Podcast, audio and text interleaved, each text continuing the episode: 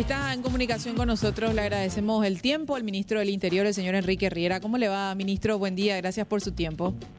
Buen día, Cintia. Buen día, Richard. A las órdenes. Buen día. Gracias, Enrique, por atendernos. Queríamos charlar un poco contigo brevemente nomás sobre, especialmente las reacciones, ¿no? De acuerdo a cómo uno mire la, la historia puede quedarse con, uno y otro lado, ¿verdad? Este operativo policial que fue eh, eh, comunicado por la propia Policía Nacional en el microcentro de Asunción y que veo que recibió críticas, pero no con el enfoque que le dan algunos medios de una lluvia de críticas. Yo la lluvia vi a favor del operativo policial y yo me incluyo en ese grupo que está a favor, ¿verdad? ¿Qué, le puedes decir, especialmente a estos, eh, no sé, creo que son abogados expertos en derechos humanos, eh, súper expertos en todo, como solemos decir. Eh, para mí, Enrique, esta es mi opinión personal, eh, están muy alejados del sentimiento de la gente en general, ¿verdad? Que es vivir en una ciudad tranquila, tener una policía que nos garantice seguridad, al menos es mi impresión, puedo estar equivocada, pero me parece que, que va por ahí la cuestión, Enrique. Así es, Cintia. Yo, yo respeto la opinión de quienes piensan diferente, pero no comparto. Estos son procedimientos que se planifican en base a lo que le llama la policía los mapas de calor. Es decir, nosotros tenemos registrado todas las denuncias, todos los delitos, todas las depresiones, todas las detenciones, y eso se georreferencia. De ahí salen las denominaciones, los famosos zonas o barrios rojos, y son los lugares donde la policía reclama, perdón, la ciudadanía reclama la presencia policial.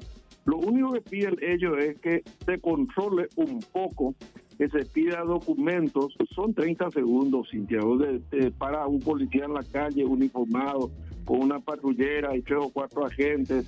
Generalmente se usan también personal femenino para evitar problemas y ellos lo que hacen es, tiene usted su documento, sí, vos sacar la billetera, mostrar la cédula y, bueno, te dice, bueno, muchas gracias, disculpe la molestia y punto, ¿verdad? Porque hay también mucha gente con orden de captura dando vueltas, porque hay gente con antecedentes policiales por micro o narcotráfico, y todo eso para el ciudadano de bien es positivo. Es decir, bueno, siente que está siendo controlado o contenido en su barrio.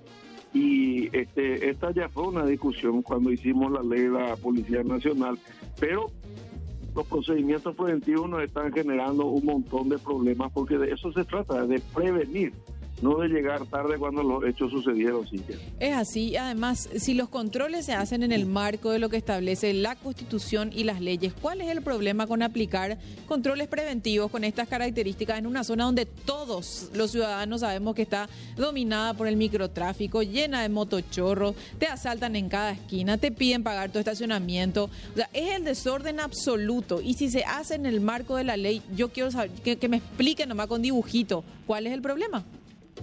Por eso te digo, y además de ser planificados, de no ser este, realmente así a la Bartola, se hace en forma aleatoria, no se hace con criterios de discriminación, se hace con mucho respeto, se avisa, hay muchos policías, no es que uno que está dando vueltas por ahí de una forma rara como en alguna oportunidad se pudo pensar y lo que se hace sencillamente es verificar los documentos y sus antecedentes.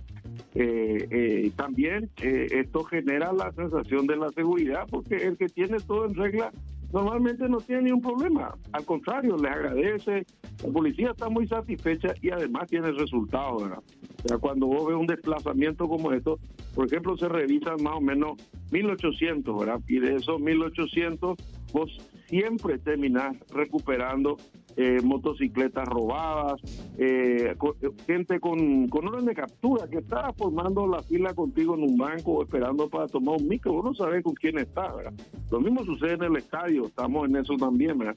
Vos te vas a la cancha y estás sentado entre un narcotraficante y un tipo con orden de captura por violencia intrafamiliar, vos estás sentado con tus hijos.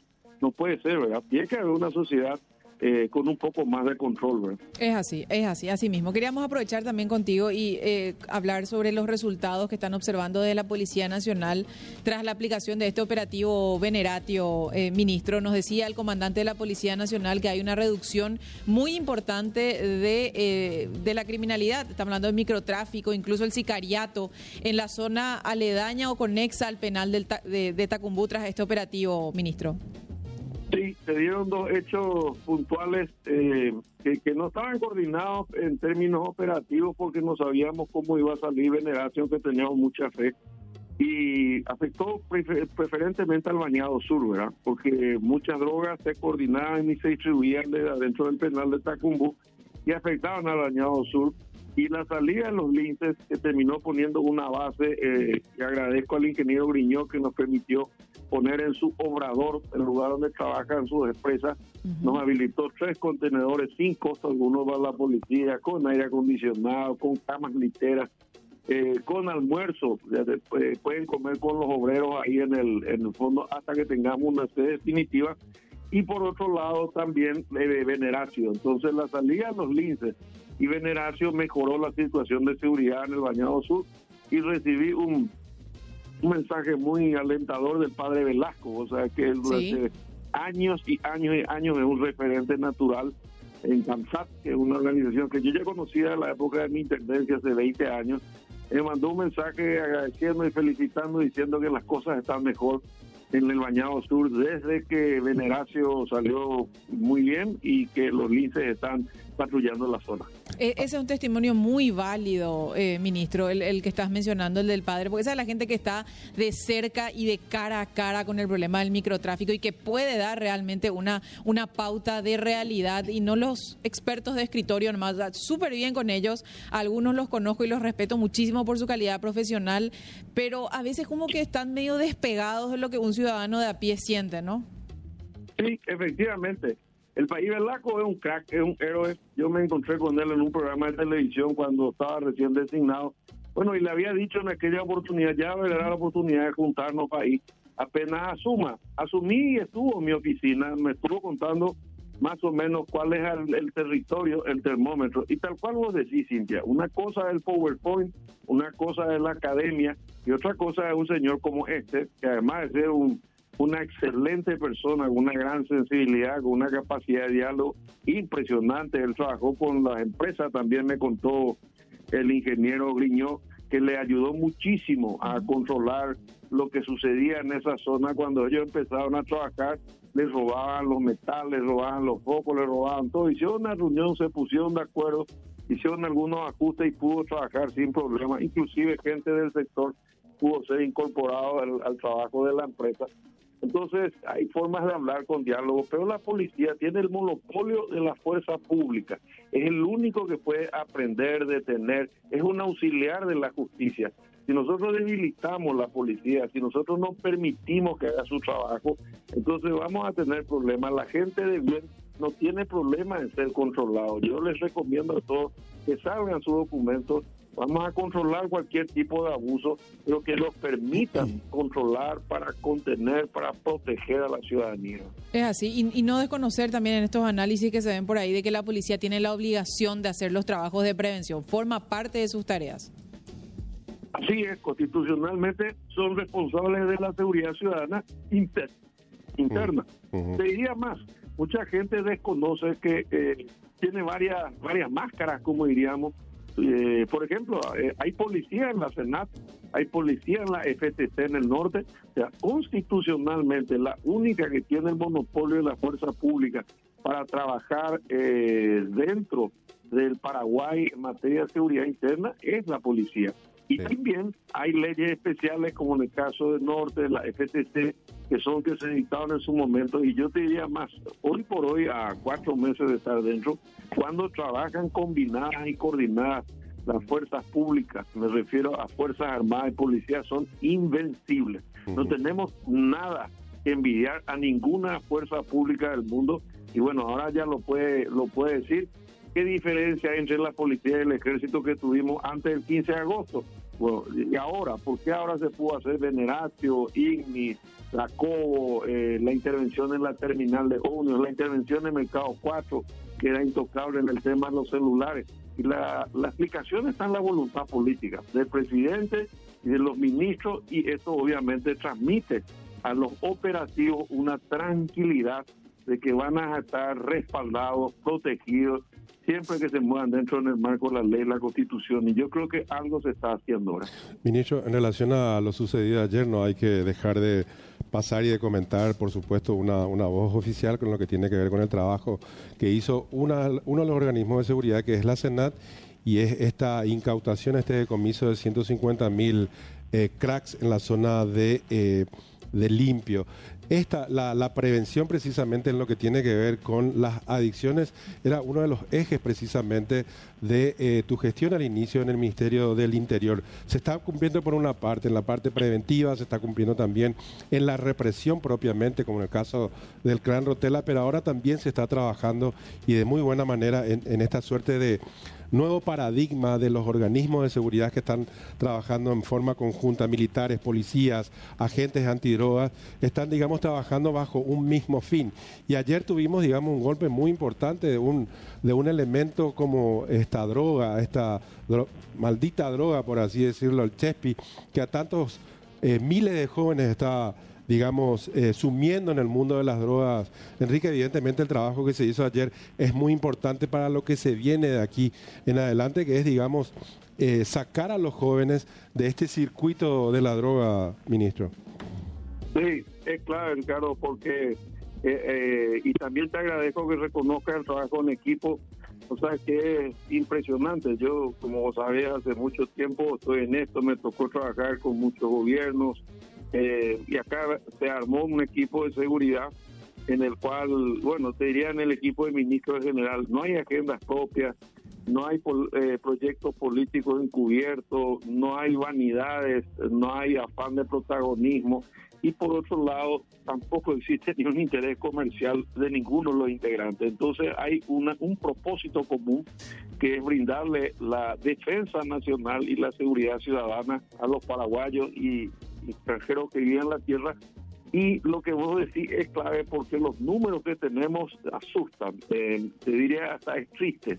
Se dejó mucho tiempo el arco libre y tenemos 90 mil jóvenes, 90 mil jóvenes de menos de 25 años que han caído en manos de las drogas eh, solo en Capital y Central.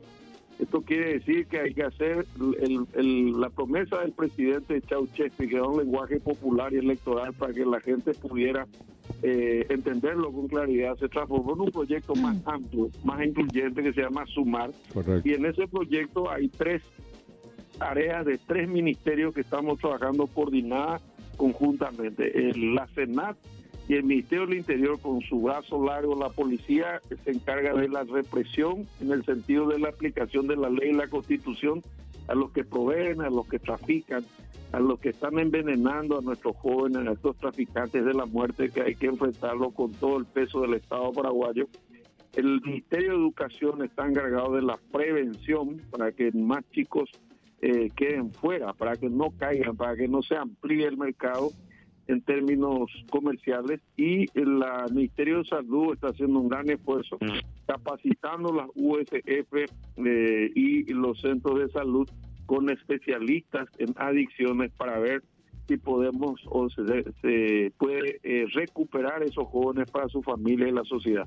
O sea que cuando un policía detiene a un eh, adicto en algún barrio denunciado por alguna comisión vecinal o por, por alguna cuestión, eh, en vez de llevarlos como siempre o como antes a, una celda para que termine rompiéndose la cabeza por, por la abstinencia, eh, por el síndrome de abstinencia, bueno, entonces lo lleva a, un centro de salud que a su vez tiene un formulario para comunicar a la fiscalía y luego termina haciéndole un diagnóstico precoz, una atención primaria para ver si se puede hacer un tratamiento ambulatorio o ambulatorio o puede ser este, internado.